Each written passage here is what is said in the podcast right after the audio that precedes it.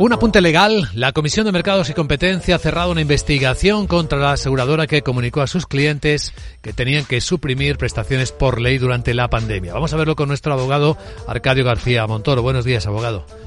Buenos días, Luis Vicente. ¿De qué hablamos?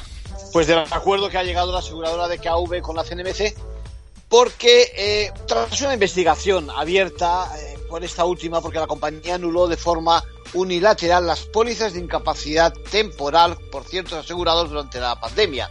Les incitaba a contratar otros servicios. No, los hechos dirigidos a trabajadores autónomos ocurrieron durante el estado de alarma y les decían que estaban obligados por ley a aceptar unos cambios, algo que no era cierto.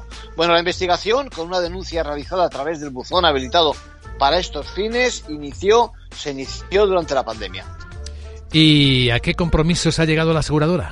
pues primero va a hacer una campaña comprobando la situación de los clientes afectados, luego se ha comprometido a indemnizarles con la cantidad que les correspondía si durante la pandemia sufrieron un siniestro de incapacidad temporal y también les va a compensar si contrataron el seguro de incapacidad temporal con otra compañía y resarcirá, bueno, si contrataron también la cobertura de hospitalización. En conclusión.